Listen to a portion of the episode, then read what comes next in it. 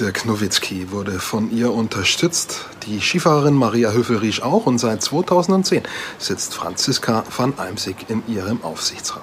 Um was geht's? Es geht um die Deutsche Sporthilfe. Ohne sie wäre Spitzensport in Deutschland abseits des Fußballs undenkbar. In den olympischen Sportarten hätten SportlerInnen keine aussichtsreichen Medaillenchancen bei Weltmeisterschaften und Olympischen Spielen. Wie ist die Deutsche Sporthilfe organisiert? Wen fördert sie und wie fördert sie? All das sind Fragen, die ich einem gestellt habe, der für die Sporthilfe arbeitet. Thomas Gutekunst. Er erzählt uns gleich zu Beginn, dass die Deutsche Sporthilfe gerade eine Aktion, einen Spendenlauf startet von Frankfurt nach Tokio, mit dem alle, die möchten, die Deutsche Sporthilfe unterstützen können. Ich hoffe, ihr tut das auch. Hört euch die Aktion an und dann anschließend das spannende Interview, in dem all die Fragen, die ich eben aufgeworfen habe, erklärt werden. Viel Spaß beim Zuhören. Heute ist mein Thema die Deutsche Sporthilfe, ohne die es im Breitensport, wie nennt man diese ganzen Disziplinen, Schwimmen, Leichtathletik, ähm, Ringen, ohne die es keinen Spitzensport geben würde. Und mein Gast ist äh, Thomas Gute Kunst. Äh, schön, dass Sie die Zeit haben oder die Zeit sich genommen haben, sich hier mit mir zu treffen und zu unterhalten. Bevor wir loslegen, was ist Ihre Funktion bei der Deutschen Sporthilfe? Was, was betreuen Sie genau?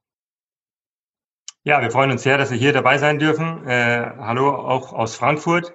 Ähm, Thomas Gutekunst mein Name. Ich betreue bei der Sporthilfe. Im Vorstand bin ich für den Bereich Athletenförderung zuständig. Ähm, wobei wir als 40 Mann starke Truppe bei uns sehr übergreifend auch arbeiten. Aber ganz konkret die Athletenförderung, da geht es eben darum, wie fördern wir die besten Athleten, äh, die größten Talente, wie filtern wir diese raus und wie fördern wir diese und begleiten sie im besten Fall bis an die Spitze ihrer Karriere und auch darüber hinaus. Wir vertiefen das, wie das genau funktioniert, aber letztendlich unterm Strich das Wichtigste ist, dass für die Athleten irgendwie Geld dabei rumkommt. Und eine Aktion äh, fahrt ihr gerade, auch im Zusammenhang mit den äh, leider abgesagten, wegen Corona abgesagten Olympischen Spielen. Es geht um den Spendenlauf. Was ist das für eine Aktion? Ähm, wie sieht das Ganze aus? Ja, es ist uns sehr wichtig, dass die Athleten auch in diesem Jahr 2021, was ein ganz komisches Jahr auch für die Athleten natürlich ist, ohne die Olympischen Spiele, dass wir gerade in so einem Jahr auch für die Athleten da sind, dass wir sie unterstützen, finanziell und auch anderweitig. Aber gerade finanziell, darum geht es tatsächlich natürlich auch jetzt in, in diesem Jahr, ist es ganz wichtig, dass hier nichts einbricht. Und wir haben gesagt, die, die Olympischen Spiele fallen aus, die Paralympischen Spiele fallen aus. Aber nein, wir wollen, dass die Spiele stattfinden. Die Sporthilfespiele finden statt. Und wir möchten ähm, ja, den ganzen Sommer lang haben wir jetzt schon ein bisschen Aktionen gestartet. Wir haben diese Woche eine Challenge mit Max Lang, mit einem Gewichtheber, der die Community, die Sport-Community in Deutschland aufruft, mitzumachen, äh, mit einem Augenzwinkern seine Challenge auch zu bestehen. Und das Ganze gipfelt tatsächlich jetzt schon äh, sehr bald am 5., 6. September. Da ist der große, das große Finale, der große Spendenlauf.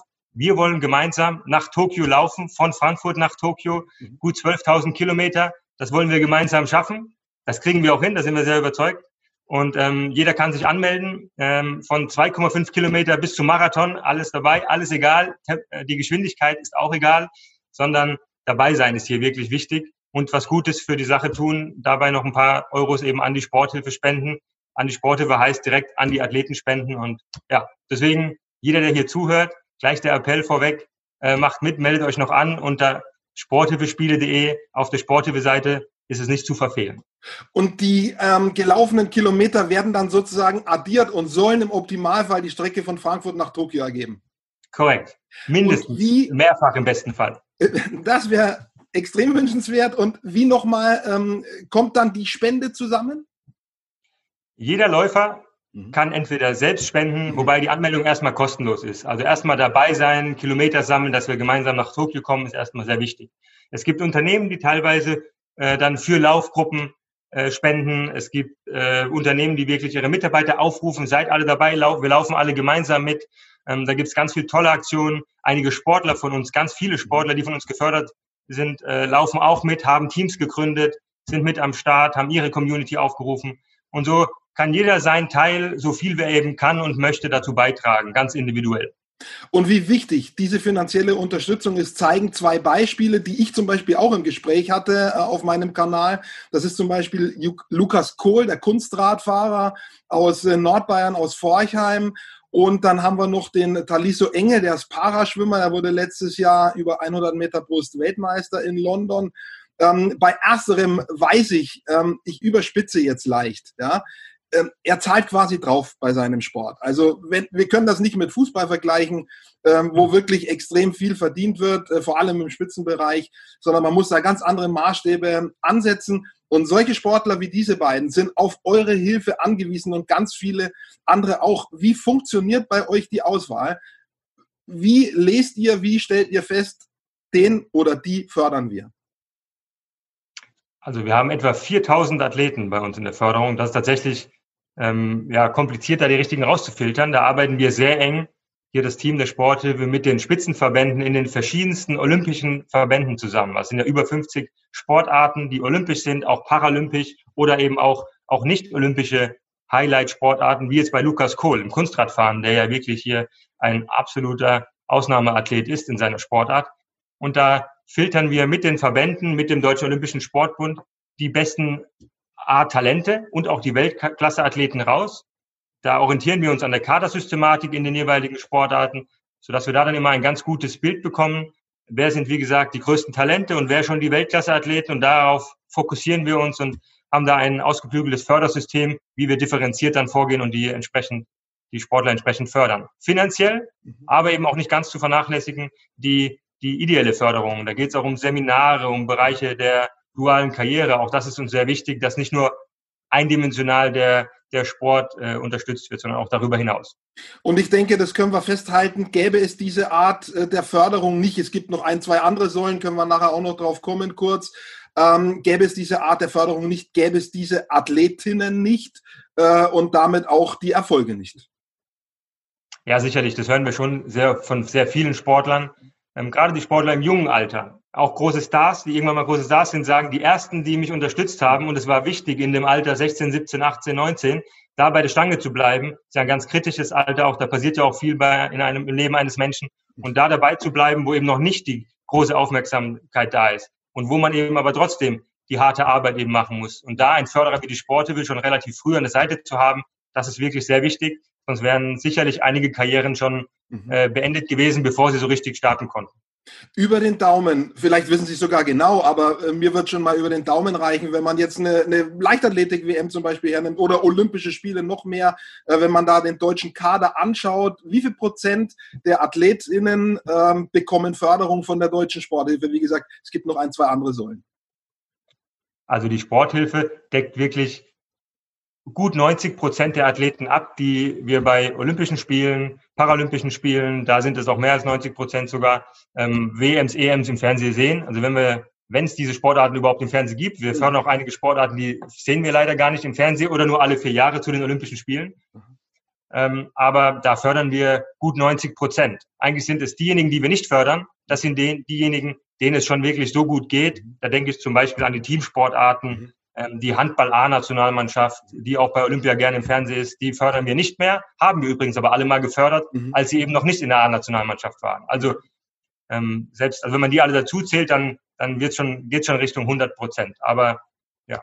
Wir haben besprochen, wie man bei euch reinkommt. Äh, wie entlasst ihr die Sportler dann äh, vielleicht, wenn dann ein großer Erfolg da ist und die kriegen hoffentlich einen Werbevertrag zum Beispiel oder, oder gute Gagen dann für Antritte, kommen die dann zu euch und sagen, äh, hört mal, jetzt habe ich genug oder, oder geht ihr auf die zu und sagt so äh, an dieser Stelle, äh, ja, trennen sich dann auch unsere Wege, wie funktioniert dieser Abnabelungsprozess?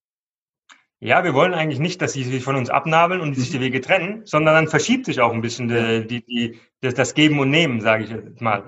Und zwar ähm, wir fördern junge Athleten wirklich ähm, auf dem Weg, dass sie sich die sportliche Erfolge dann eben, ja, dass sie sie, dass wir versuchen sie mit zu ermöglichen oder, oder können, schaffen das. Mhm. Und wenn sie dann eben schon wirklich auch gute Verträge haben, dann geben die auch etwas zurück, bleiben aber trotzdem in der Sporthilfefamilie drin. Mhm. Ähm, bis zum, also bis zum Karriereende sind sie in der Regel schon bei uns in der Förderung. Mhm. Teilweise gibt es dann tatsächlich auch Top-Athleten, die auf die Förderung verzichten, trotzdem aber für uns auch zur Verfügung stehen, wenn wir mal einen öffentlichen Auftritt haben und auch darüber hinaus, über das Karriereende, wollen wir eben uns auch da nicht von dem Sportler trennen oder abnabeln, sondern eben mit ihnen in Verbindung bleiben. Und dann gibt es ja tatsächlich einige Sportler, die auch dann wirklich einen, einen Job-Einstieg dann irgendwann auch einen sehr guten schaffen äh, und dann auch viel an die Sporthilfe wieder zurückgeben.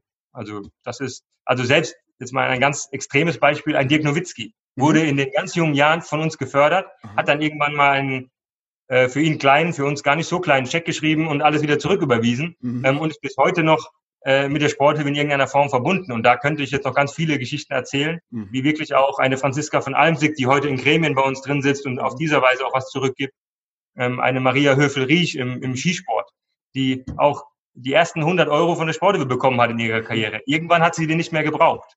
Ähm, aber da erinnert sie sich bis heute dran, sagt sie. Ja. Tolle Aktion. Das heißt, ihr arbeitet auch gern weiterhin mit den SportlerInnen zusammen. Und ähm, jetzt interessiert mich natürlich äh, und viele draußen auch, wenn es ums Geld geht, will man immer wissen, wie genau läuft das ab? Wie ist das organisiert? Wie ist die Deutsche Sporthilfe organisiert? Seid ihr ein Verein? Seid ihr eine Stiftung? Wie generiert ihr diese Mittel? Wir haben jetzt gerade von einem Spendenlauf gesprochen, aber der reguläre Jahresablauf funktioniert sicher anders. Wie, wie äh, rekrutiert ihr auch diese Geldmittel?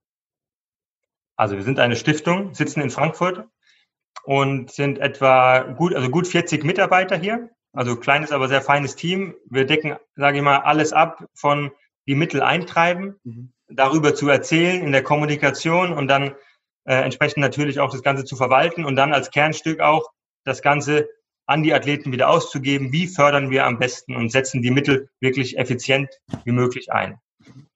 Ähm, wie finanzieren wir uns?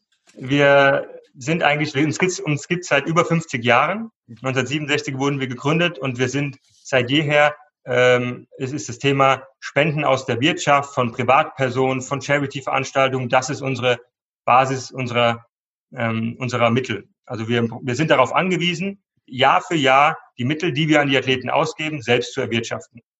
Seit zwei Jahren, ähm, was für uns sehr wichtig war, für die Athleten total wichtig ist, äh, ist der Bund auch eingestiegen und hat auch eine ja, sehr substanzielle Förderung, einen Zuschuss übernommen für die direkte Athletenförderung, den wir, der über uns auch ausgezahlt wird. Heißt ganz konkret aktuell zwei Drittel erwirtschaften wir selbst etwa weiterhin und es wird auch weiterhin so bleiben. Das ist auch unser klarer Fokus. Mhm. Und ein Drittel ähm, bekommen wir aus öffentlicher Hand vom Bundesministerium des Inneren. Wenn es dann so ein Jahr gibt wie dieses äh, mit der Pandemie, äh, die äh, alles schwierig macht, ja, äh, vom Wirtschaftsleben über soziale Leben bis hin zum Sport und zum Spitzensport logischerweise. Es müssen äh, ganz viele Vereine äh, auch im großen Fußball auf ganz viel Geld verzichten. Wie schwierig macht das für euch äh, ein Jahr, äh, weil es ja auch für euch in diesem Jahr darum geht, genau diese Mittel ähm, ja, äh, zu akquirieren, zu erfragen, wenn auf der anderen Seite bei der Wirtschaft eben ja dann vielleicht der Geldbeutel auch mal zu ist, weil die Probleme eben in diesem Jahr anders gelagert sind. Absolut, auch für uns und für die Sportler, aber auch für unsere Institution kein einfaches Jahr. Ähm, natürlich sind wir sind sehr dankbar, dass der Bund diese Eintrittelsäule äh, relativ früh zugesagt hat, da bleibt alles erstmal auf jeden Fall unverändert. Das ist, das ist ein, ein tolles Signal gewesen. Aber auch aus der Wirtschaft haben wir durch wirklich langjährige, gute Partnerschaften, die wirklich über reine Sponsoring-Partnerschaften deutlich hinausgehen.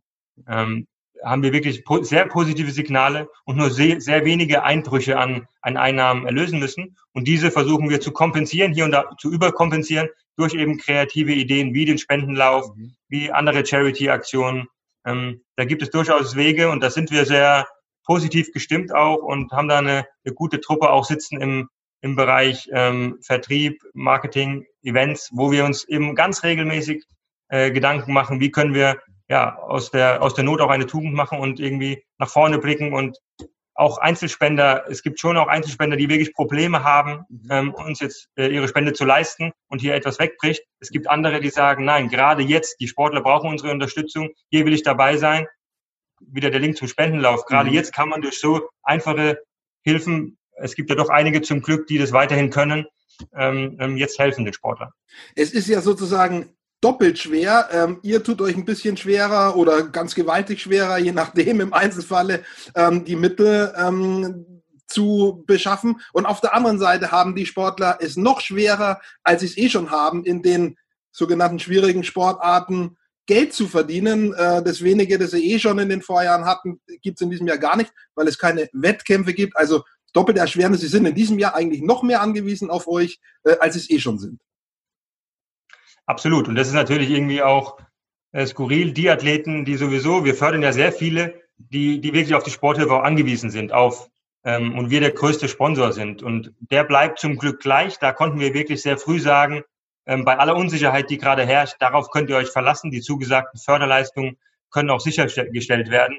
Ähm, das war, glaube ich, schon ein, oder weiß ich, dass das ein sehr positives mhm. Signal in die Sportler, an die Sportler gegeben hat. Und viele Sportarten äh, sind eben nicht so wie Fußball auf mhm. äh, Antrittsgelder oder, oder Prämien mhm. äh, angewiesen, beziehungsweise wären sie gerne, aber die gibt's einfach auch in, in der normalen Welt, gibt's mhm. eben nicht. Und da bricht dann, dann eben auch gar nicht so viel jetzt weg. Also mhm. ähm, natürlich gibt's auch, gerade wenn ich an die Leichtathletik denke oder andere Sportarten, das ist schon so, dass da einige auch Sponsoren und ähm, Meetings abgesagt werden, Sponsoren wegbrechen. Da ist, da ist es schon so, dass mit Antrittsgeldern etc. da schon was wegbricht und die genauen Auswirkungen wird man auch erst in den nächsten Jahren sehen. Aber im olympischen Bereich ist es schon so, dass es, wir haben von wenigen wirklich jetzt akuten existenziellen Sorgen gehört, weil da sehr viel wegbricht, sondern gerade die Unsicherheit, was passiert in den nächsten Monaten, Jahren, wann geht es überhaupt erst wieder weiter, wann finden wieder Wettkämpfe statt, finden die Olympischen Spiele nächstes Jahr wirklich statt. Das sind Fragen, die fast noch noch noch äh, wichtiger für die Sportler gerade sind äh, und oder wichtiger wäre es dort dort darauf jetzt Antworten zu finden. Und da versuchen wir in dieser unsicheren Zeit zumindest ein Stück weit Sicherheit zu geben, als äh, im Hintergrund eben, dass die Förderung von uns weiterläuft. Dürfen Sie sagen, können Sie sagen, in welcher Höhe die Förderung stattfindet, wie die vielleicht stufenmäßig auch aufgebaut ist? Der eine kriegt so viel, der andere vielleicht mehr oder weniger? Ja, das ist bei uns sehr transparent und das, ja, das sage ich sehr gerne. Ähm, wir reden hier über einen, in Summe kriegt ein Athlet knapp 1000 Euro. Zwischen 800 und 1000 Euro, das ist so ein, ein, ein, ein Durchschnittsathlet bei uns. Mhm. Ähm, und wir haben die Spitzenathleten, die sich wirklich auch auf die Olympischen Spiele als Medaillenkandidaten vorbereiten, jetzt auch gerade Richtung Tokio sich vorbereitet haben. Da fördern wir in der Spitze wirklich im Vorfeld nochmal diejenigen, die eben nicht bei einer Bundeswehr vielleicht noch angestellt sind oder Bundespolizei. Da fördern wir bis zu zweieinhalbtausend Euro. Mhm. Aber das sind wirklich ein paar Hände voll Athleten. Das muss man schon klar so sagen. Der klassische Athlet, und da ist es wahrscheinlich mindestens genauso wichtig, die Unterstützung, der kriegt ein wenige hundert Euro von uns, aber das ist ein Nachwuchsathlet, wo es eben darum geht, oder die hundert Euro eben den Ausschlag äh, geben, kann man den Sport so ausüben oder klappt es einfach auch finanziell vielleicht nicht und ich muss mich vom Sport verabschieden. Also das ist eine Breite. Wir fördern schon nach Leistung ganz klar. Ja. Die Besten werden hier am besten gefördert. Die werden, äh, äh, erhalten auch die grundsätzlich die höchsten Fördersätze mhm. und Nachwuchsathleten sozusagen äh, fangen mit der Treppe an und arbeiten sich dann nach oben. Aber es ist nicht nur auf Leistung. Vielleicht, wenn ich den Satz noch kurz ja sagen kann, nicht nur auf die Leistung ausgerichtet, sondern auch auf die, den Bereich, was macht der Sportler sonst so? Wir incentivieren zum Beispiel diejenigen, die parallel studieren. Wir wollen, dass sie sich Gedanken machen über die duale Karriere, dass sie nicht erst am Ende der Karriere sich Gedanken machen, sondern frühzeitig. Und dann deswegen werden auch die unterstützt, die parallel studieren ähm, und auf einem Schul auf einem Internat sind, werden sie unterstützt, dass sie die Schule zu Ende machen. Und da gibt es einige weitere finanzielle Förderleistung auch auf diesem Wege. Ja. Und es wurde gerade in dem Zusammenhang mit dem Studium, sozusagen Doppelbelastung, Sport und Studium, wurde gerade in den letzten Tagen eben, äh, ja, wurde eine Prämierung ähm, gemacht, eben in der Sportlerinnen äh, belohnt wurden, ähm, ja, für die tolle Leistung eben zwei Sachen parallel zu machen. Wer das äh, getan hat, versucht hat, äh, manche tun das, die wissen, wie viel Arbeit das ist. Ja. Ja, also wir haben über 300 Athleten, die aktuell ein Stipendium von uns bekommen, die wirklich parallel den, äh, zu dem, zum Leistungssport eben studieren. Hm. Und das ist schon sehr bemerkenswert. Das fördern wir auch. Und da gibt es tolle Geschichten und sehr beeindruckende Geschichten. Ähm, und sicherlich schafft es nicht jeder in beiden Bereichen wirklich parallel Höchstleistungen zu bringen. Das muss aber auch nicht sein. Manchmal ist eine duale Karriere auch das nacheinander, aber eben aufeinander abgestimmt die Schwerpunkte eben etwas verlagert sind und nacheinander erstmal ein bisschen studiert, in einem nacholympischen Jahr vielleicht der Sport zurückgefahren wird. Da gibt es ganz viele sehr individuelle Beispiele und da muss auch jeder seinen individuellen Weg finden.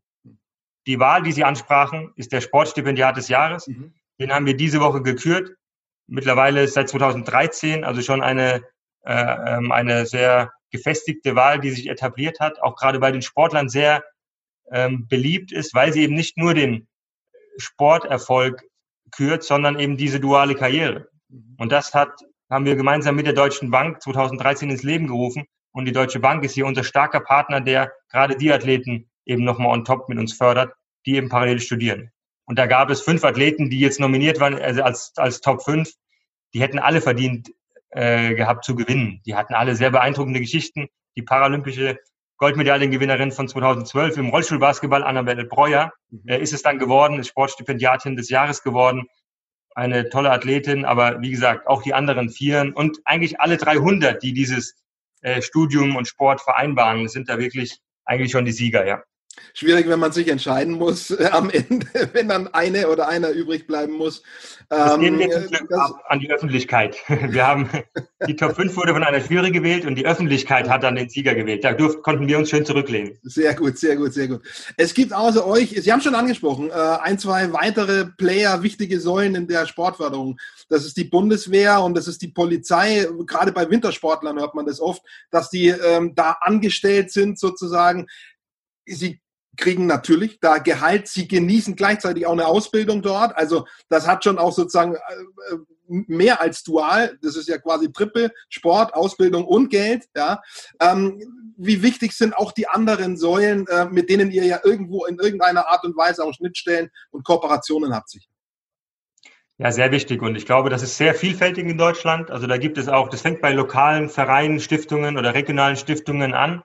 Und das ist ein sehr vielfältiges Unterstützungssystem in Deutschland, auch von Bundesland zu Bundesland tatsächlich etwas unterschiedlich. Aber wir als nationale Organisation, wir schauen uns eben alles an und, und gerade auch die, die extrem wichtige Förderung natürlich des Bundes in Form von äh, Arbeitsstellen eben bei der Bundeswehr oder auch bei Bundes- oder Landespolizei. Tatsächlich ist es ein sehr wichtiger Baustein in der Sportförderung. Genauso aber auch beim Zoll beispielsweise gibt es auch einige, gerade Wintersportler, die dort angestellt sind. Also da gibt es noch weitere Bausteine, die wichtig sind. Wir vereinen trotzdem alle die besten Athleten Deutschlands und die perspektivreichsten Athleten bei uns in der Förderung. Und unser Fördersystem ist dann eben so darauf abgestimmt, dass die Pakete etwas unterschiedlich sind. Also diejenigen, die bei der Bundeswehr sind, die sind bei uns durchaus auch in der Förderung, haben ein abgespecktes finanzielles Förderpaket beispielsweise bei uns. Da dominiert dann vielleicht auch eher etwas wie ein, eine ideelle Förderung oder ein, äh, mehr, die machen dann noch mehr Seminare mit uns, machen mehr Trainings, kriegen ein Coaching, haben einen Mentor aus der Wirtschaft vielleicht. Also da ist dann vielleicht der, äh, die Priorisierung etwas anders. Aber wir haben bei uns alle in der Förderung und arbeiten hier sehr eng und sehr gut mit den verschiedenen Playern der Sportförderung sozusagen zusammen. Ja. Wie ist denn der Vergleich ähm, mit anderen Ländern? Inwiefern haben Sie da Einblick? Ähm, schränken wir es mal zumindest auf ich nenne es jetzt mal westliche Demokratien ein. In, in, in anderen Systemen ist es schwieriger ähm, zu vergleichen. Aber sagen wir, sagen wir in den europäischen Ländern, Frankreich, Italien, Spanien, Großbritannien oder vielleicht eben auch äh, ähm, die Vereinigten Staaten, Kanada. Ähm, wie schneidet da unser System ab? Stehen wir da mit diesen Fördersäulen ganz gut da? Ich kann mir vorstellen, in Europa ist es ähnlich in manchen Ländern, weil in Europa viele Dinge einfach ähnlich sind. In den Vereinigten Staaten ist es womöglich ganz anders.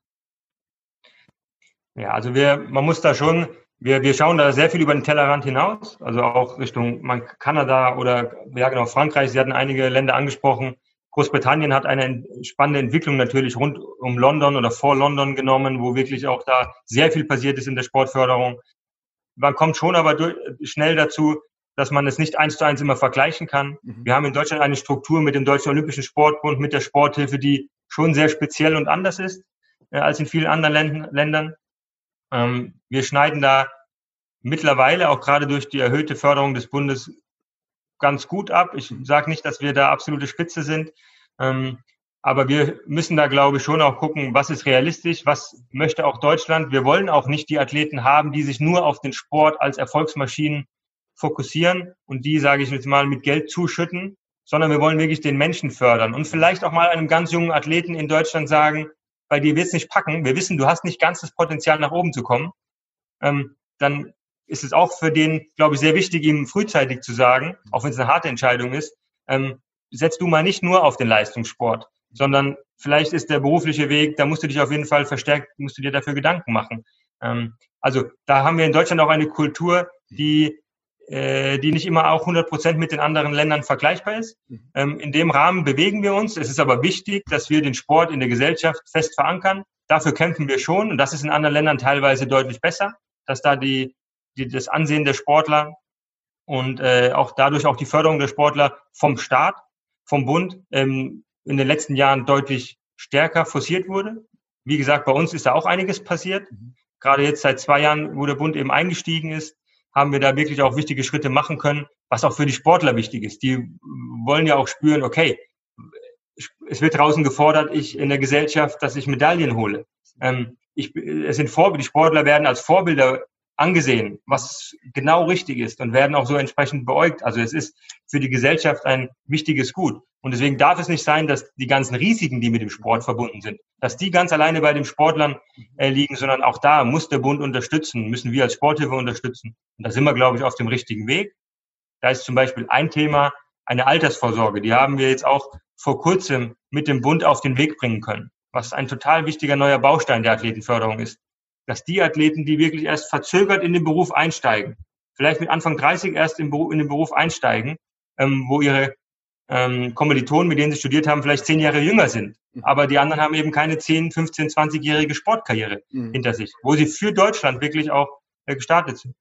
Und da haben wir jetzt zum Beispiel, dass diese Athleten diesen Nachteil, wo sie vielleicht zehn Jahre weniger in die Altersvorsorgesysteme einzahlen konnten, der wird jetzt ausgeglichen. Und da wurde jetzt ein weiterer wichtiger Baustein ähm, äh, ins Leben gerufen, der einfach auch den Sportlern zeigen soll, ähm, ihr werdet wertgeschätzt äh, und, und, und es lohnt sich auch, den Sport entsprechend auszuüben. Und ja, da sind wir noch nicht vorne in Europa, aber da sind wir auf einem guten Weg.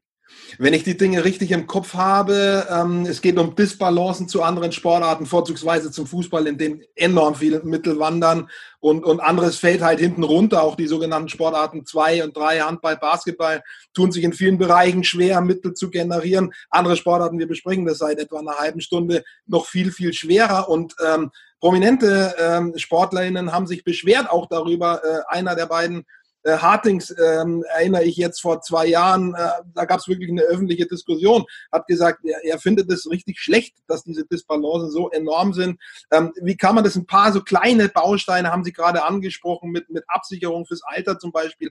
Ähm, aber ist es eine Utopie, ähm, wenn man der Meinung ist oder glaubt, man könne diese ganz großen Disbalancen irgendwie abschaffen durch Regeln? Ja, ich glaube auch nicht, dass es zielführend wäre, wirklich durch Regeln die Disbalance zwischen Fußball und dem olympischen Sport äh, abzuschaffen. Ähm, die hat ja auch gute Gründe, warum es diese Disbalance hier und da gibt. Und wir arbeiten, muss ich ganz ehrlich sagen, mit dem Fußball sehr eng zusammen. Wir arbeiten auch mit der DFL, mit der Deutschen Fußballliga und der DFL Stiftung auch sehr eng zusammen.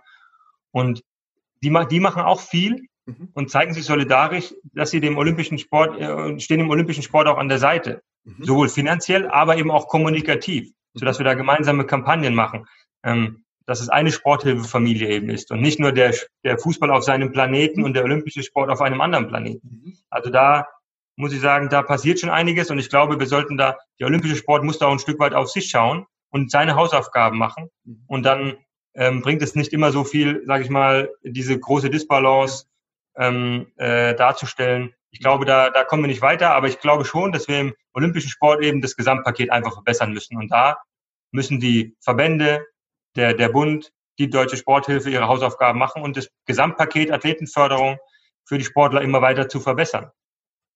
Also was Sie zum Beispiel meinen ist, äh, die Sportarten müssen sich für sich selber äh, kümmern, was zum Beispiel im Biathlon vor einigen Jahren passiert ist, dass durch Regeländerungen, durch neue Wettbewerbe die Sportart so attraktiv wurde, dass sie plötzlich medial in den Vordergrund kam, äh, dass die Zuschauer sich viel, viel mehr dafür interessiert haben als vorher und dadurch sozusagen eine Maschinerie in Gang gesetzt wurde, von der letztendlich irgendwie alle profitieren, die Zuschauenden, die Medien, die SportlerInnen, also wo letztendlich quasi eine Kette entsteht, äh, in der alle irgendwie, ja, im Moment zumindest auf der lachenden Seite sind. Absolut. Es müssen Formate geschaffen werden, ähm, wo Zuschauer, wenn sie wieder dürfen, dann eben vorbeikommen, ähm, wo, wo das Fernsehen sagt, naja, das ist doch gerne, da komme ich mal hin und so weiter. Das ist ein dickes Brett und da wird auch schon lange dran gearbeitet. Es gibt ja auch Formate wie die German Finals, wie äh, Events zusammengelegt werden im, im, im Sommer. Deutsche Meisterschaften verschiedenster olympischen Sportarten werden gemeinsam an einem Wochenende zusammen stattfinden. Da ist das Fernsehen dabei, hat sehr viel da, darüber berichtet. Das sind sehr gute Initiativen, um den olympischen Sport weiter voranzubringen. Ich finde es total spannend. Also das ist ein Thema äh, Sport, Hilfe, Sport, Unterstützung, ähm, das normalerweise nicht im Vordergrund steht. Äh, ich finde schön, dass wir darüber mal sprechen können. Auch ihr müsst euch natürlich äh, darum kümmern, wahrgenommen zu werden. Nicht nur im persönlichen Gespräch äh, mit Unterstützenden sozusagen aus der Wirtschaft, sondern auch in der Öffentlichkeit. Äh, das ist ja enorm schwer, sich gegen äh, das komplette Gewitter, das da äh, überall stattfindet in Nachrichten, Social Media, sich irgendwo auch bemerkbar zu machen. Ähm, wie versucht ihr das? Ähm, ihr hattet jetzt äh, auch eine Social Media Aktion, habe ich bei Instagram gesehen, ähm, eine Challenge zum Beispiel. Ähm, was wendet ihr noch für Kniffe an, damit auch ihr sozusagen irgendwo im Bewusstsein der Leute seid? Eine Möglichkeit ist auch so ein Gespräch wie jetzt gerade. Ist ja auch toll, das Ganze mal zu erklären auch. Ich finde das auch wichtig. Ähm, was was gibt's noch so, was ihr tut? Also in der Tat ist es ein ganz zentraler Punkt. Wie schaffen wir es, dass die Leute nicht nur sagen, okay, Sporthilfe, ja, habe ich schon mal gehört, aber was die machen, weiß ich eigentlich gar nicht. Und das ist eigentlich leider weiterhin der, der Status quo, wenn man draußen auf der Straße die Leute fragt. Aber daran müssen wir arbeiten und wir haben eben nicht die riesen Budgets für Medienkampagnen, log Kampagnen, logischerweise, weil wir unsere Gelder ja in Richtung Athleten ausgeben und das ist auch genau richtig so. Ähm, alles andere wäre auch Quatsch. Aber wir haben hier eben kreative Köpfe sitzen, gerade bei uns in der Kommunikationsabteilung, äh, die gerade im Bereich Social Media wirklich viel probieren ähm, und, und die Werbetrommel für die Sporthilfe rühren. Wir haben tatsächlich schon auch eine, eine gute Basis an Förderern, an Privatpersonen, die sagen, mit einem kleinen Beitrag unterstütze ich die Sporthilfe und mache da auch auf, auf deren Kanäle äh, aufmerksam. Aber ganz wichtig, zwei Multiplikatoren, die für uns natürlich extrem wichtig sind, sind A, unsere geförderten Sportler. Die sind eigentlich diejenigen, die haben auch die Aufmerksamkeit und da arbeiten wir schon auch mit den Sportlern daran, wie sie uns auch entsprechend als Förderer mittransportieren. Das ist uns total wichtig. Das, äh, da werden wir auch nicht müde, das den Sportlern eben äh, zu erzählen. Da gibt es auch tolle Beispiele, wie die Sportler eben auch uns entsprechend mittransportieren. Mhm. Ähm, und, und die zweite Säule sind natürlich unsere Wirtschaftspartner. Auch da, wir haben die große DAX-Konzerne, äh, unter anderem, die, die ja, an vorderster Front eben für uns, an unserer Partnerseite, an unserer Seite stehen als Partner.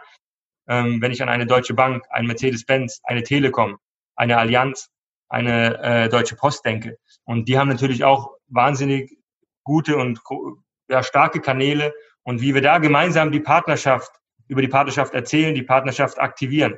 Das sind auch Wege, wie wir sozusagen dort Huckepack mitgenommen werden und auch dort ähm, ja, über unsere Partnerschaft erzählt wird, sodass wir da dann bekannter werden. Auch die DFL hier ist hier nicht zuletzt auch zu nennen, die natürlich auch eine ge gewaltige Power hat, äh, die Deutsche Fußballliga und der Fußball eben uns hier auch helfen kann. Einfach auch gar nicht so, ich hatte, hatte vorhin gesagt, sie unterstützt uns finanziell. Aber wenn Sie uns über uns erzählen, über die Partnerschaft erzählen, dann hilft uns das mindestens genauso viel. Sie haben jetzt große, starke Partner angesprochen. Äh, ich finde toll, was ihr macht. Ich biete meine Partnerschaft auch an. Äh, wenn ich euch bei Dingen behilflich sein kann, tue ich das gerne. Ich finde enorm wichtig, äh, dass es euch gibt. Wie gesagt, sonst gäbe es den Spitzensport nicht. Wenn wir Olympia gucken oder Weltmeisterschaft gucken, in, in ganz vielen sogenannten kleinen Sportarten, dann sitzen wir auch vorm Fernseher, wenn es denn drankommt und hoffen, dass der deutsche Athlet, die deutsche Athletin doch möglichst weit kommt, aufs Treppchen vielleicht oder gar gewinnt. Und äh, dazu braucht es einfach ein paar Mittel. Und äh, wir haben es ganz am Anfang gesagt, äh, es ist dann halt oft Geld neben äh, guten Trainingsmöglichkeiten. Ähm, und da gibt es dann auch irgendwie nichts drum herum zu reden. Das, das muss halt irgendwo als Basis da sein, damit äh, ähm, die, die Spitzensport machen, äh, das auch ordentlich tun können und sich auf das konzentrieren können, was ihr Stärke, ihr Talent ist. Äh, insofern toll, dass es euch gibt. Ähm, ich danke für das Gespräch. Ich habe ganz viele Dinge erfahren, die ich jetzt so vorher nicht wusste. Und äh, ich hoffe, meine Zuschauer äh, haben auch was dabei gelernt, waren bis zum Ende dabei. Thomas Guttekunst, äh, ganz lieben Dank für Ihre Zeit, fürs Gespräch. Und ich freue mich auf ein hoffentlich nächstes Mal. Vielen Dank. Schöne Grüße aus Frankfurt und ich freue mich, freue mich, wenn Sie und wenn alle beim Spendenlauf dann schon mal den ersten Schritt der Unterstützung machen. Und dann nehme ich Sie gerne beim Wort. Da freue ich mich, wenn Sie da als Partner auf diesem Wege einsteigen. Super. Alles klar. Angebot gilt. Ich danke. Schöne Zeit, schönes Wochenende und äh, bis zum nächsten Mal. Vielen Dank. Tschüss. Tschüss.